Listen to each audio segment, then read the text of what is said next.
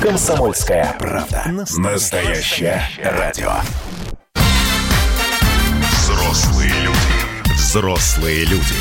Тут-то Ларсон и Валентин Алфимов обсуждают, советуют и хуликанят в прямом эфире.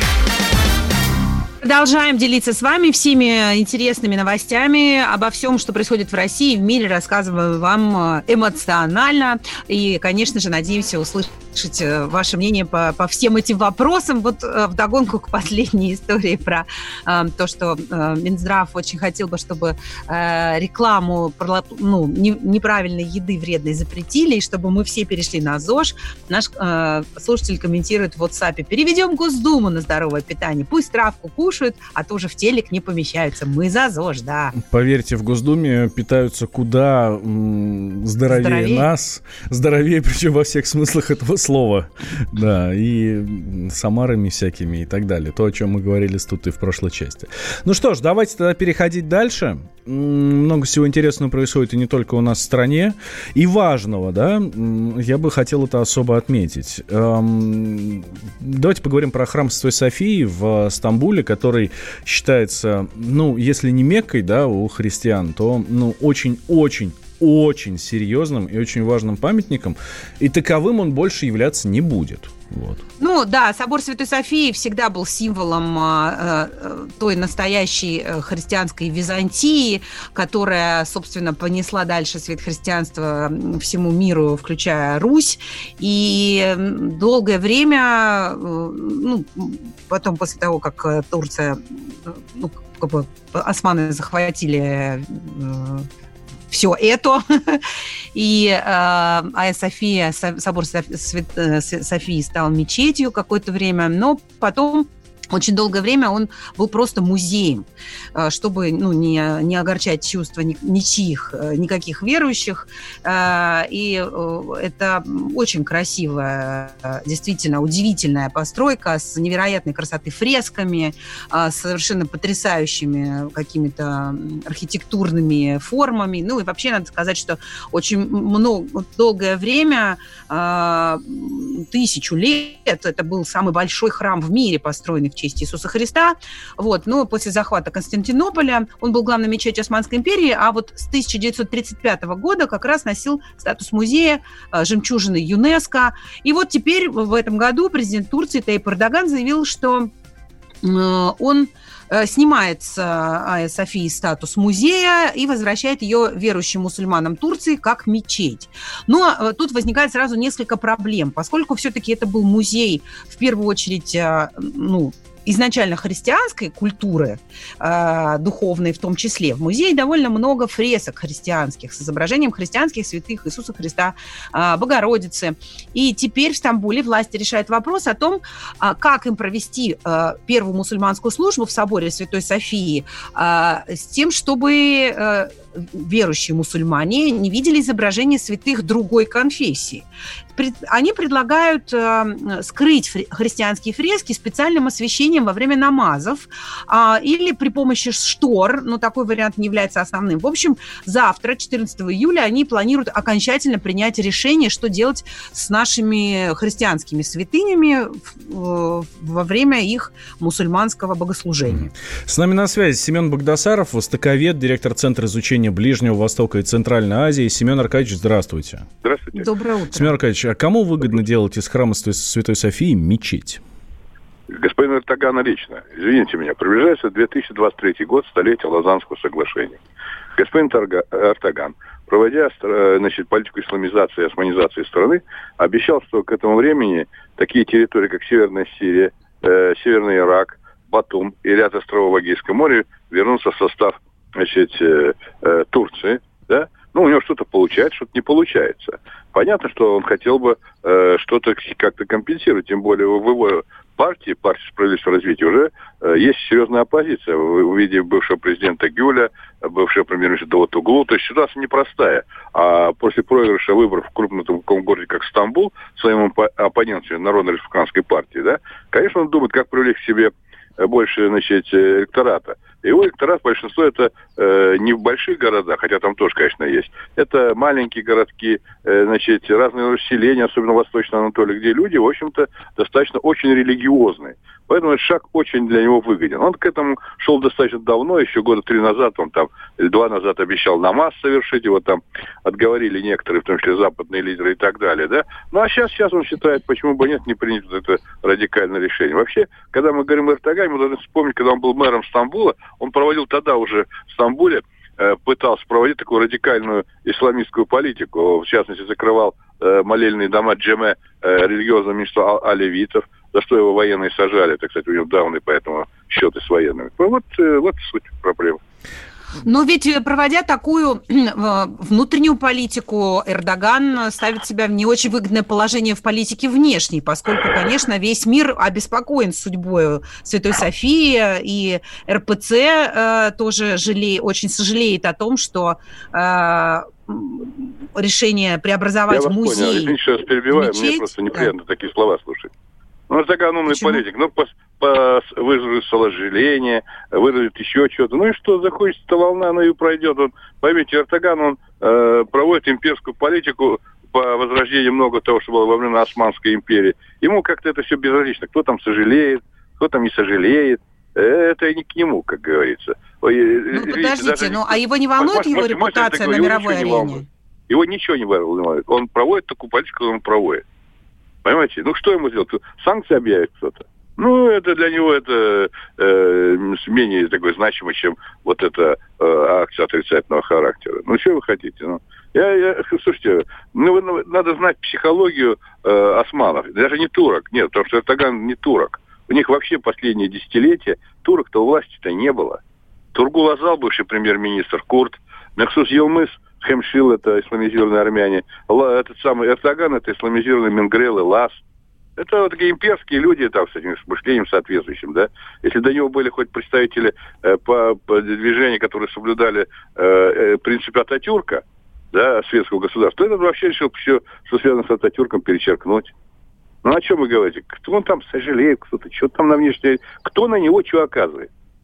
Возмущается ну, и все, что ли? Ну и ради бога, дальше что? Правильно я понимаю, Семен Аркадьевич, что он, собственно, э, храм станет мечетью, и все, повозмущаются люди, э, повозмущаются конфессии э, за пределами Турции, и ничем это не закончится? Абсолютно верно. Мало того скажу, по поводу фресок. Вот я слушал, они там uh-huh. то ли шторы делать, то ли затемневать, да. Поймите, э, он же, он очень умный и хитрый товарищ. Он говорит, ну возмущайтесь, да ради бога, ну давайте пока мы вот светом или зашторим. Пока так. А что будет дальше, это как было с храмом Святой Софии, когда пару-тройку лет назад некий, э, значит, житель Турции из Восточного Анатолия написал письмо, уж я не знаю, кому, везде и всюду, куда можно написать, о том, что он возмущен, что он не может совершить намаз храме Святой Софии, потому что она не мечеть. Вот так же будет дальше, что я, приходит тот или иной, э, значит, э, глубоко верующий человек, и он понимает, что в этом, ну вот есть они фрески, и все, что, что тут делать, а это не соответствует канонам ислама. Поэтому прошу э, принять какие-то меры и постепенно, тихо, медленно, через два-три года или когда-то начнется уничтожение фрески. Снова зашкатурят. Угу. Да, спасибо большое, Семен Аркадьевич. Семен Богдасаров был с нами на связи, востоковед, директор э, Центра изучения Ближнего Востока и Центральной Азии. Печальная тенденция, конечно. Такой мировой, Но... ну, мировой памятник, э, памятник наследия ЮНЕСКо, и вот так вот раз и все. Ну, мне немножко, конечно, непонятно. А, а, ну, было такое ощущение, что Симон Аркадьевич восхищается Эрдоганом, но ведь Турция все-таки существует не в вакууме, не, не в сферическом вакууме, а, а все-таки в каком-то мировом сообществе, и это памятник мировой культуры, а не только исключительно турецкого э, государства. Но ну, в то же время, видишь, как, на, как, как нам эксперт говорит, э, ну, Эрдогану плевать. Плевать на то, что про него говорят там со стороны, у него есть своя политика, которую он проводит, вот и все. Ну, здесь никуда не денешься. К сожалению, он находится на территории Стамбула, на территории Турции, и Эрдоган, премьер-министр Турции, сам решает, что делать. Ну и очевидно, судя по тому, что сказал наш уважаемый эксперт, э, жить фреском осталось недолго. Увы. Но вы же взрослые люди.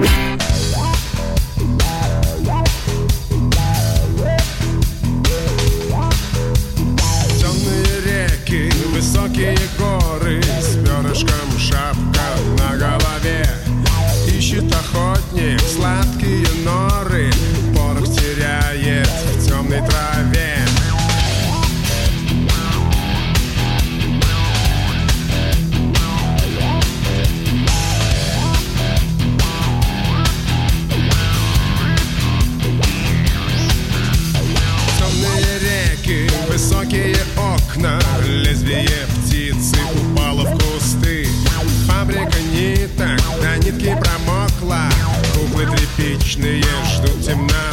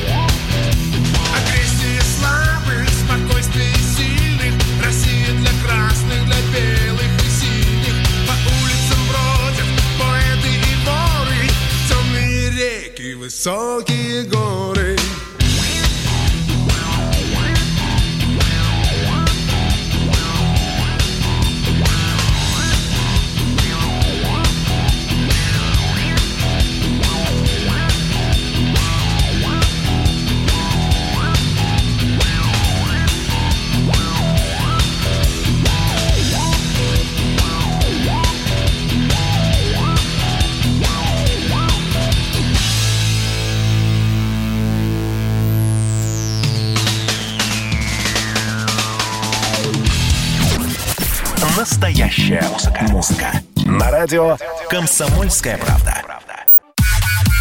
Взрослые люди. Взрослые люди. Тут-то Ларсон и Валентин Алфимов обсуждают, советуют и хуликанят в прямом эфире. Да, возвращаемся в прямой эфир радио «Комсомольская правда». Давайте о хорошем поговорим. Или, может быть, не очень хорошем. Ну, в общем, давайте как раз вы нам сейчас все и расскажете. А, будем говорить про коллег, про коллег ваших в первую очередь, потому что тут появился опрос, что готовы простить россияне своим коллегам, а чего никак не готовы простить, ну ни в коем случае. И вообще, что больше всего раздражает нас с вами в тех, кто рядом с нами работает? Сервис Работа.ру выяснил, что больше всего раздражает жителей а, наших трудящихся в коллегах. Оказалось, что самой неприятной чертой россияне назвали обман и лицемерие, а на втором месте антирейтинга интриганы и сплетники. И не самое почетное, третье место заняли те, кто не уважает чужой труд. Считается, что люди не любят ленивых и конфликтных, но опрос показал, что все не так однозначно. Эти качества не самые популярные, но с ними многие коллеги готовы мириться. То есть, а, получается, мы готовы просить и не пункт сексуальность, и вредные привычки, и плохие манеры, э, и даже конфликтность и лень. А вот что нас больше всего воз, э, возмущает и раздражает в коллегах, это больше ну, 40% а, респондентов ответили на этот вопрос, что это лицемерие, обман, сплетни и интриги. Да, а еще тоже очень важный пункт э, – неуважительное отношение к чужому труду. Ты бы как ответил на этот вопрос, Тута Ларсон? Э, слушай, ну я вообще, э, безусловно, согласна с тем, Согласна. Безусловно, согласна с теми, кто говорит про лицемерие и обман. Э, хорошо. Я э, со своей стороны могу сказать одно. Э, меня больше всего раздражает, когда людям пофиг. Вот и вот пофигизм э, в коллегах э, я терпеть не могу. Остальное все, ну, чисто теоретически можно, с остальным чисто теоретически, ну, можно... Эм, можно смириться. Давайте, дорогие друзья, подключайтесь к нашей дискуссии. 8 800 200 ровно 9702 наш номер телефона. Вайбер, WhatsApp, плюс 7 967 200 ровно 9702. А что вас раздражает в ваших коллегах? С нами на связи Александр Федорович, психолог. Александр Михайлович, здравствуйте. Здравствуйте, здравствуйте. Всем доброго утра. Доброе утро.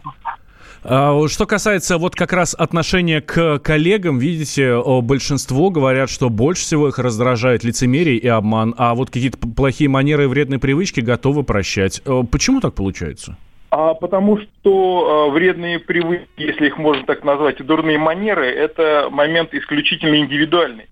Угу. А лицемерие, ханжество, двуличие, обман и прочие дела – это то, э, во что так или иначе вовлекаются третьи лица, которым, собственно, это и не нравится. Поэтому ничего сверхъестественного, ничего удивительного а, в таком выводе исследователей я лично не вижу.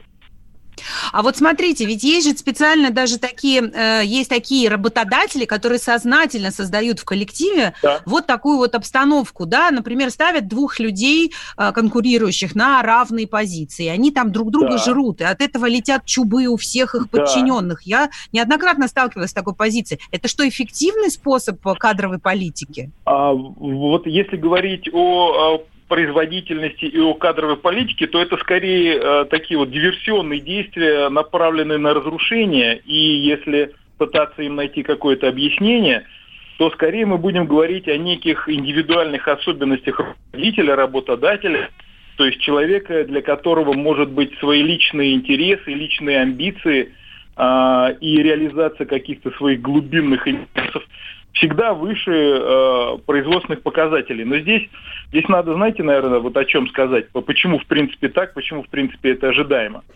Потому что, ну, что такое коллектив? А, это, если хотите, такой прообраз а, семьи и прообраз государства. Не зря ведь мы говорим о том, что семья – это ячейка общества и некая структурная единица государства. Там как раз и разворачиваются все, все баталии, все особенности взаимодействия, человеческие, межличностные, и иногда включая животных и какие-то механизмы. И ничего удивительного нет, что примерно то же самое переносится в коллектив – Поэтому все те проблемы, которые есть, и мы наблюдаем в семейной психологии, э, существуют в семье, дисфункциональной, конечно, семье. Вот мы их точно так же наблюдаем в трудовом коллективе, поэтому да, вы абсолютно правильно отметили, да, есть равные позиции. А я бы добавил туда, э, что есть очень много моментов, когда нарушаются вопросы компетенций, а, разрушаются вопросы компетентности, когда руководитель а, даже небольшой группы, например, профессионально несколько слабее, чем представители этой самой группы, но он да. Э, управляет процессами и так далее. Там очень много такого всякого подводных камней, неожиданных течений. Поэтому, мне кажется, исследование очень интересное. Мне хочется похвалить э, исследователей, потому что, наверное, последних, ну, 10, э, это точно, которые я комментировал, они были очень странными. А здесь прям очень по существу, очень так вот вдумчиво mm-hmm. и очень грамотно, похоже, было проведено исследование. Э, вот прям мне, мне очень понравились и выводы очень адекватные. Александр Михайлович, Александр, Мих... да. Александр Михайлович, э, э, смотрите, есть мнение, что в коллективе, где очень хорошие отношения, вот прям где всем комфортно работать в коллективе, да, снижается производительность. Надо всегда, чтобы был какой-то нерв. А, есть, есть, да, такая идея, и а, были исследования на предмет, как работают а, семейные а, организации, семейные фирмы. И э, неоднократно мы уже обсуждали, по-моему, даже с комсомолкой, насколько вообще в принципе допустимы служебные романы, как они влияют на процессы. Вы знаете, я думаю так, что в принципе, в принципе, везде важен э, баланс.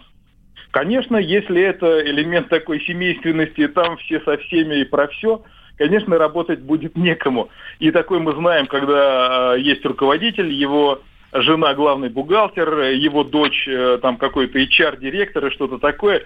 Вот. И, а кто работает, немножко непонятно. Вы абсолютно правы. Но а, мы должны понимать, что лежит в основе.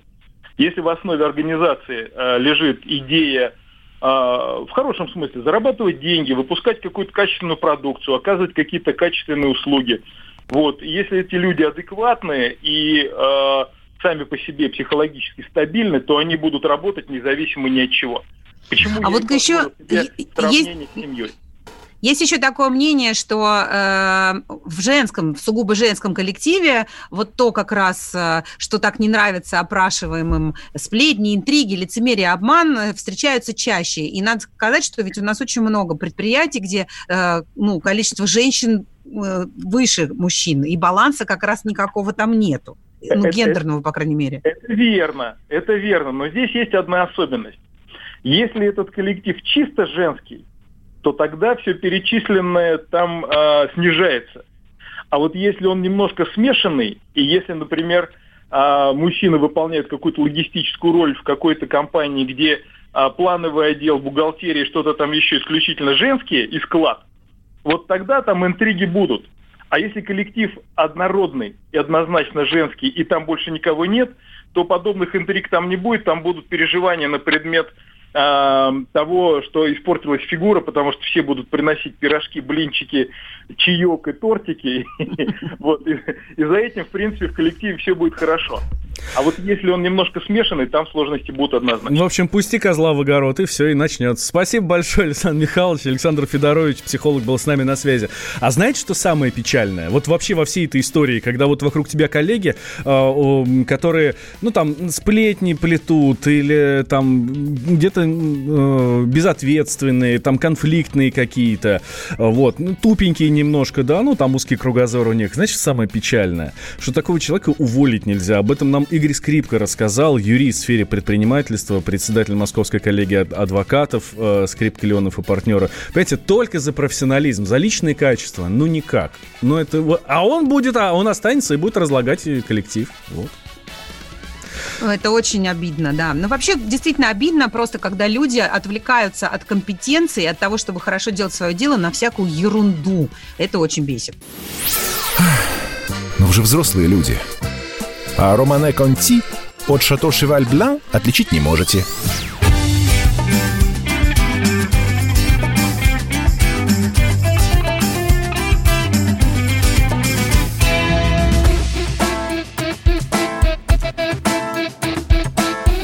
работаешь в банке охранником Уже опыт работы не маленький. Ты считаешь кретином начальника Ты его называешь валенком. Ты работаешь в школе уборщицей От зарплаты карман не топорщится. Эта грязь никогда не закончится. Всех убить давно уже хочется. А я самый счастливый из нас. У меня есть мой маленький бизнес. Маленький плохо разве?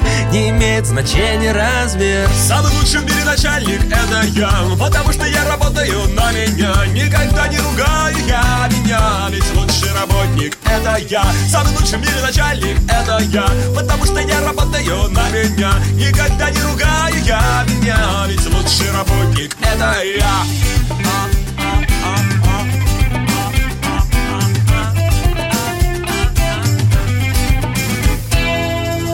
какой-то компании менеджер. Очень скучно, хотя и денежно. Все время думаешь, как сюда попал. А тебя устроил твой папа. Ты президент крупной корпорации Акции, презентации, оппозиции Впору утопиться. Огромный штат кадров и все тупицы. А у меня не течет кровь из носу. У меня никакого нет бизнесу. Хочу хожу, хочу лежу Я сам себе принадлежу лучший в мире начальник это я Потому что я работаю на меня Никогда не ругаю я меня Ведь лучший работник это я Самый лучший в мире начальник кто? Я Самый лучший в мире начальник кто? Я Потому что я работаю на меня Самый лучший в мире работник Это, соответственно, тоже Кто? Извините, конечно, но Я Настоящая музыка. На радио «Комсомольская правда». Взрослые люди. Взрослые люди. Тут-то Ларсон и Валентин Алфимов обсуждают, советуют и хулиганят в прямом эфире. С удовольствием общаемся вместе с вами э, посредством всех наших социальных сетей, Viber, WhatsApp, и, конечно, заглядывайте в YouTube, мы там э, во всей красе. А, а еще там можно комментировать и обмениваться между собой мнениями. Да, э, читаю сообщения ваши в Viber WhatsApp, напомню их номер, плюс 7 967 200 ровно 9702, или там номер телефона наш 8 800 200 ровно 9702. И нас забрасывает сегодня один слушатель э, сообщением. Не могу не прочитать. Доброе утро, комсомольская правда уважаемые взрослые люди. Доброе утро, тут Вот. Сегодня у меня и у Вадима Казаченко день рождения. Поздравьте нас. Уважаемые слушатели, мы поздравляем вас и Вадима Казаченко с днем рождения. Интересно, сколько Вадима Казаченко исполнилось? Ну, сейчас посмотрим он, он мужчина в самом расцвете сил, в меру упитанный. Но э, главная сенсация дня не в этом, а в том, что раскрыта тайна перевала Дятлова. Причем сделано это было на пресс-конференции в издательском доме «Комсомольская правда», чем мы очень гордимся. Да, Трагедия потому что, произошла. Э, прости, я тебя здесь перебью, э, потому что мы ведем эту историю от начала до конца уже очень давно, и это действительно один из тех вопросов, которые, э, ну, одна из самых, наверное, больших загадок человечества. Вот так вот 9 человек ушли в горы и не вернулись. Что произошло? Никто не знает.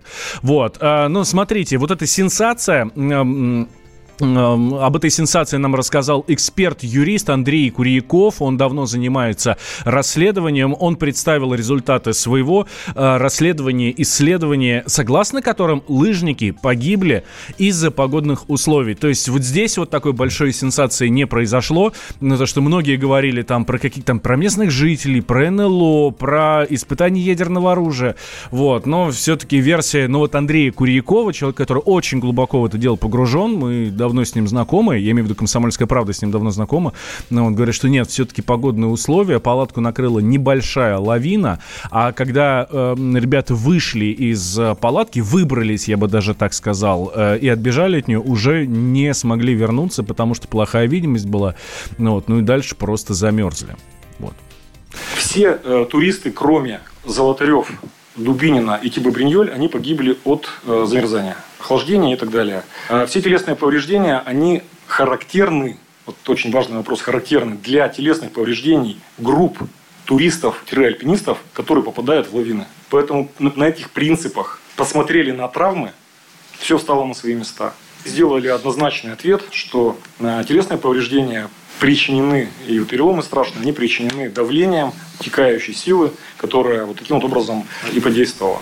Это был Андрей Курьяков. Вот как раз его фрагмент выступления у нас на пресс-конференции здесь, в Комсомолке. Ну и, в общем, это мнение на 100% подтвердила группа экспертов, э, да, то есть э, все э, стало причиной, всему, всей этой трагедии причиной стали неблагоприятные обстоятельства и их такое печальное стечение. Лавина, не повезло с погодой, но, а, а еще была безлунная ночь, да? Ну, да, и из-за этой безлунной ночи они совершенно ничего не видели. Как раз об этом тоже Андрей Куряков сказал, прям особо отметил.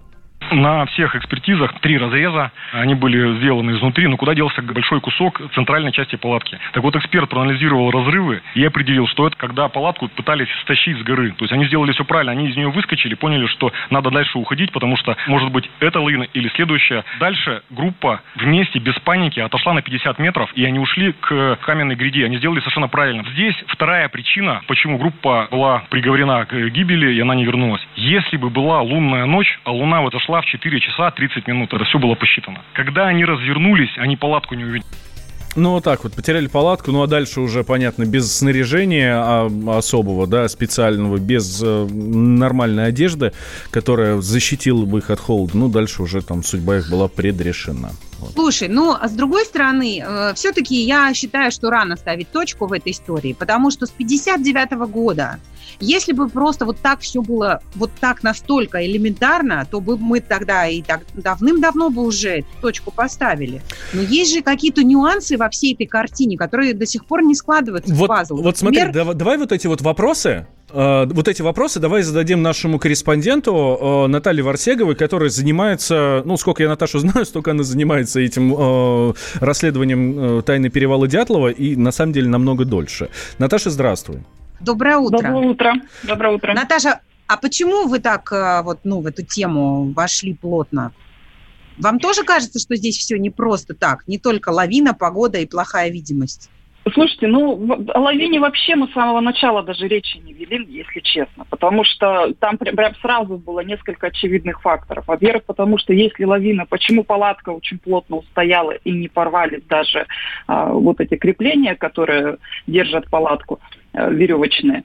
Почему э, ее не снесло, не сдвинуло никаким образом, да, потому если, допустим, они действительно испугались схода этого снега, и он был опасен для их жизни, то почему тогда с палаткой ничего не случилось? Это первый момент. Mm-hmm. Второй момент. Опытные поисковики э, их э, современники, туристы, тоже с большим хорошим туристическим стажем, когда они приехали на место поиска, когда они обнаружили палатку, там вообще не было с их слов никаких следов лавины.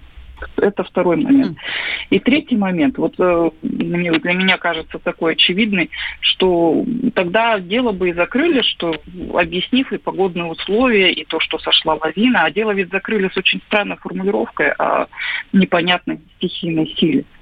Потом зачем-то во, во время стихийной силы, которая погубила туристов. Потом, потом зачем-то во время э, расследования проводили анализ на радиацию, эту радиацию обнаружили на одежде погибших туристов. Вот, Более того, как... ведь даже какие-то ожоги были у них на теле. Да, у одного из туристов был очень сильный ожог ноги, очень сильный, то есть у него практически пятка была обуглена, вот если э, трактовать э, вот эти вот акты судебно-медицинской экспертизы. То есть что это происходило? Ну и, и потом еще, насколько я понимаю... эти вопросы вообще не отвечает никак. Да, и, и говорят все-таки, что вот эти травмы, которые были на телах э, погибших, э, которые сейчас объясняют давлением массы снега, ну, тоже как, довольно сложно а, таким однозначным образом интерпретировать, потому что там были не только переломы, но, насколько я помню, там были какие-то проникающие ранения, да? Там было, да, вдавленная, там у одного из туристов была вдавленная травма черепа, как будто, ну вот, знаете, чем-то таким тупым предметом, но с ограниченной площадью ему ударили и проломили череп. Ну, понимаете, мы, конечно, можем сейчас вот долго да, критиковать версию лавины. На самом деле произошло ведь э, что? Произошел впервые на уровне государства был дан какой-то ответ вот с 61 года. Потому что в 59 году ответа родственникам погибших туристов не было дано. Потому что, ну, стихийная сила, несчастный случай, и все, идите отсюда, мы вам ничего больше объяснять не будем. Вот так это но все, но все в, строгом, в строгой секретности при этом почему-то. Да, а сейчас вот проведены куча экспертиз. Была сделана микроклиматическая экспертиза, когда впервые было вообще установлено, какая погода-то в тот день была на перевале. Потому что в уголовном деле данных о погоде нет вообще никаких. И тут ну, уже все равно работа проведена очень большая, несмотря ни на что. Другое дело, что в какую версию она вылилась, да, это спорно. Здесь мы готовы э, спорить и да, оппонировать э, к Андрею Курякову, который представил нам свою версию. Но то, что он, он действительно провел большую работу, это было сделано впервые за эти годы. Вот здесь я отношусь к этому с большим уважением. Что, будем дальше копать? Конечно. Да, вы вот здесь, здесь останавливаться. Да, здесь самый главный вопрос, который я тебе тоже, Наташ, э, хотел задать. Ты не согласна с Куряковым, значит, дальше мы продолжаем расследование тайны перевала Дятлова. Да, ну, по крайней мере, мы будем стараться, конечно. Слушай, а здесь вот нам слушатели пишут про радиацию бред. Чем обнаружили и какая доза? Вот здесь тоже непонятно. Чем ее обнаружили, эту радиацию, непонятно. Но доза ясна. Там э, доза, по-моему, 5200 распадов в минуту бета-излучения на одежде, на свитере Юрия Кривонищенко. А, вот как раз во время этой проверки обнаружили, вот эксперты выяснили, что это все-таки след, восточно-уральский радиоактивный след, который образовался после Кыштымской аварии в 1957 году. Ребята, скорее всего, ходили э, в походы выходного дня где-то в места, которые, по которым проходил вот этот след, и, может быть, вот таким образом он остался на их одежде. Но Насколько, понимаете, можно этому верить, я не знаю. Но хотя это очень похоже именно на вот этот ВУЗ, восточно-уральский след, потому что его состав это тоже только бета-излучение. А, смотри, тренер Центральной школы инструкторов альпинизма Денис Киселев говорит, что версия Курякова про... Ну, ну версия Курякова, она э, имеет место, и она очень похожа на правду. А с этим согласны многие люди, абсолютно многие. Например, вот наш глюциолог, который ездил вместе с нами на перевал, а, он тоже говорит, что там, во-первых, это лавинно опасный склон. Во-первых, конечно, лавина могла сойти, потому что все это здесь нельзя исключить, и, скорее всего, эта лавина сошла. Но даже этот глюциолог, он говорит, но только эта лавина не объясняет травмы туристов. Вот это, ну, ставим, вот это Наташ, ну вы столько, столько лет этим занимаетесь. Есть ли у вас собственная версия, которую вы м, хотели бы доказать или опровергнуть, но все-таки, наверное, сложилась и у вас какая-то картина? Вот именно потому, что я уже столько лет этим занимаюсь, никакой версии у меня сейчас нет. Я уже перебрала несколько версий и пришла к выводу, что ни одна из них не состоятельна. Ни одна из них не подходит вот на 100%. Да. да. Наташ... Спасибо, Наталья Варсегова, корреспондент. Ты хотел еще что-то спросить, да? Я хотел представить Наталью Варсегову, корреспондент комсомолки, которая вместе со своим мужем Николаем очень эм, давно занимается уже расследованием э, вот этой тайны перевала Дятлова. Слушайте, я вам честно скажу, открою маленький секрет. Мы в редакции здесь ставки ставим на то, какая версия. Моя версия была лавина. Но, честно говоря, я тоже уже что-то начинаю в ней сомневаться. Хотя в субботу, когда познакомился с Андреем Куряковым, как-то прям очень проникся и думаю, да, ну действительно все так и есть. В общем, мы следим и обязательно вам все расскажем. Но вы же взрослые люди. Здесь вам не равнина, здесь климат иной И тут лавины одна за одной И здесь за камнепадом ревет камнепад И можно свернуть, обрыв обогнуть Но мы выбираем трудный путь Опасный, как военная тропа кто здесь не бывал, кто не рисковал, тот сам себя не испытал. Пусть даже внизу он звезды хватал с небес. Внизу не встретишь, как ни тянись за всю свою счастливую жизнь Десятой доли таких красот и чудес Нет алых роз и траурных лент И не похож на монумент тот камень, что покой тебе подарил Как вечным огнем сверкает днем вершина Изумрудным льдом, которую ты так и не покорил и пусть говорят, да пусть говорят, но нет. Никто не гибнет зря так лучше, чем от водки и от простуд. Другие придут, сменив уют на риск И непомерный труд пройдут тобой непройденный маршрут. Отвесные стены, а ну не зевай Ты здесь на весеннее не уповай. В горах ненадежный ни камень, ни лед, ни скала. Надеемся только на крепость рук На руки друга и вбитый крюк. И молимся, чтобы страховка не подвела мы рубим ступени, ни шагу назад И от напряжения колени дрожат И сердце готово к вершине бежать из груди. Весь мир на ладони, ты счастлив и нем И только немного завидуешь тем другим У которых вершина еще впереди.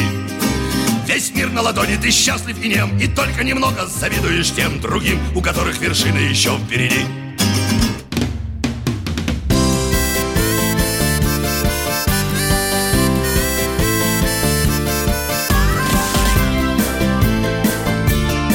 Лето. На радио «Комсомольская правда».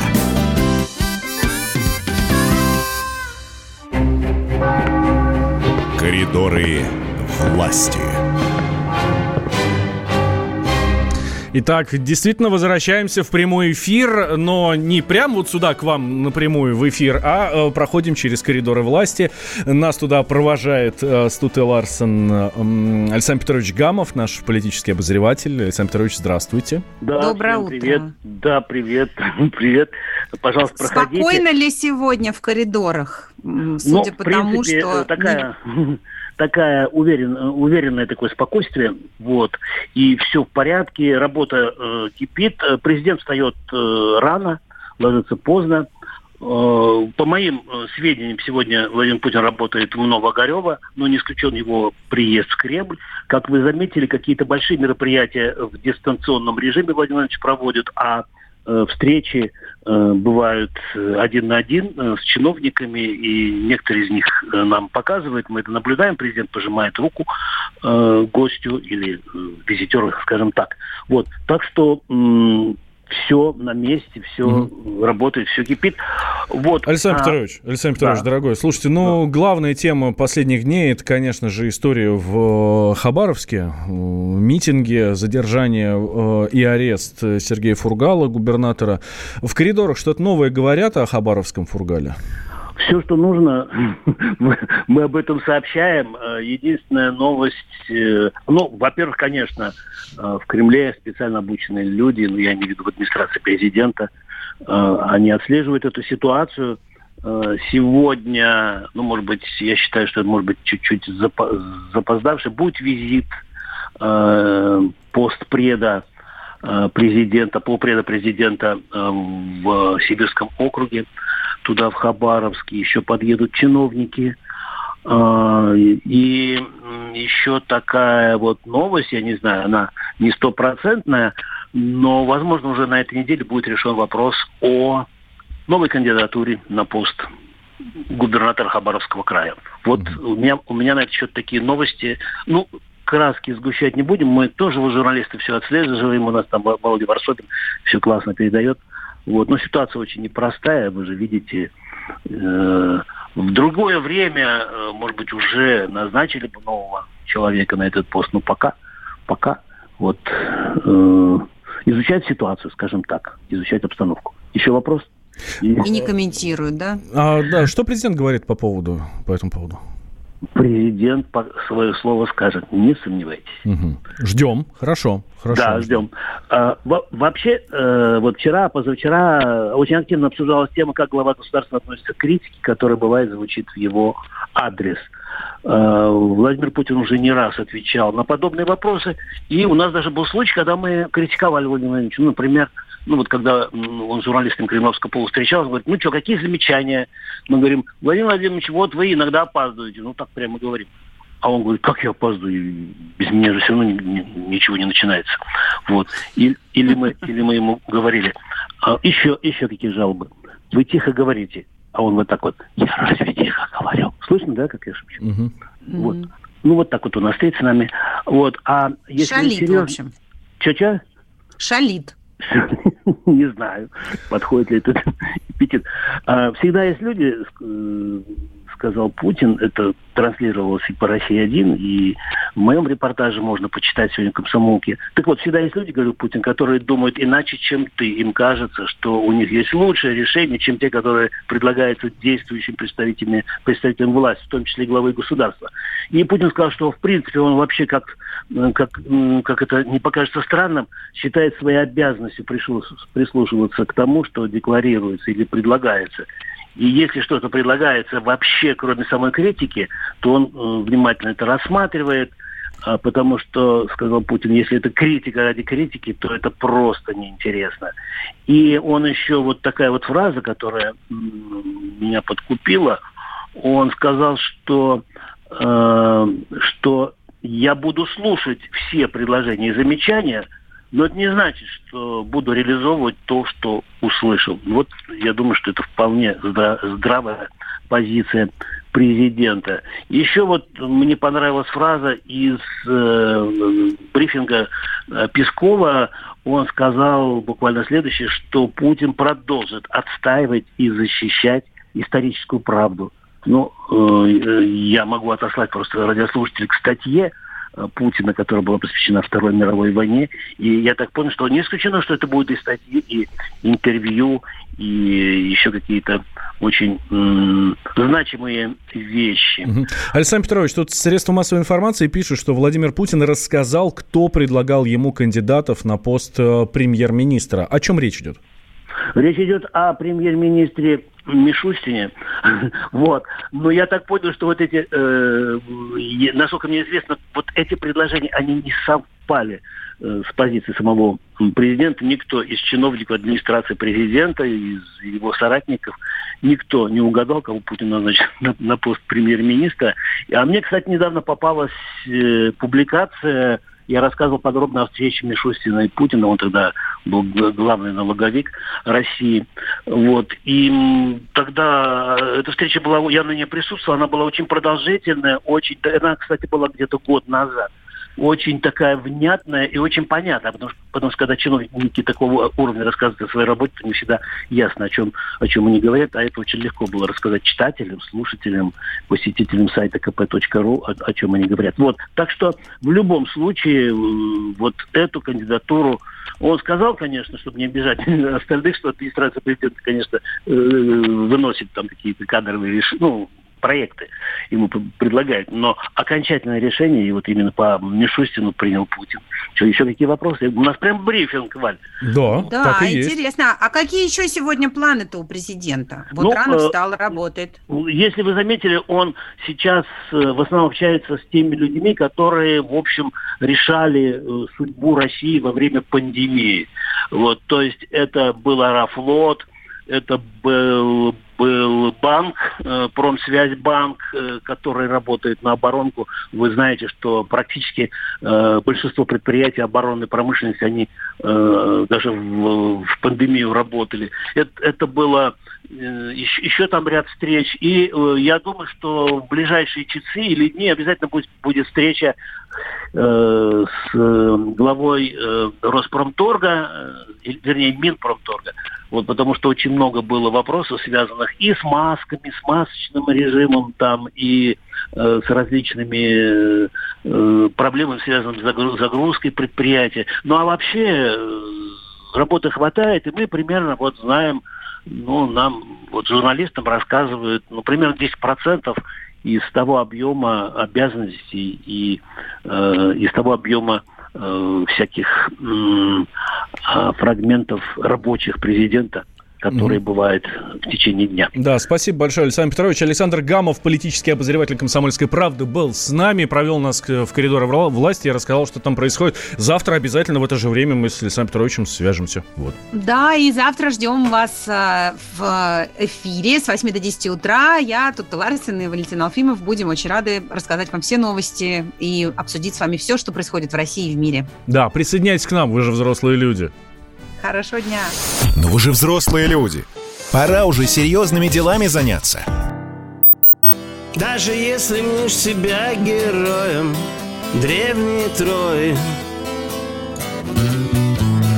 Мир порой устроен так, что люди Ходят строем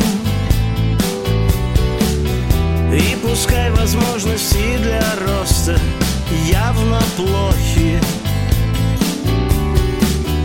я всегда могу сказать, что просто сын эпохи.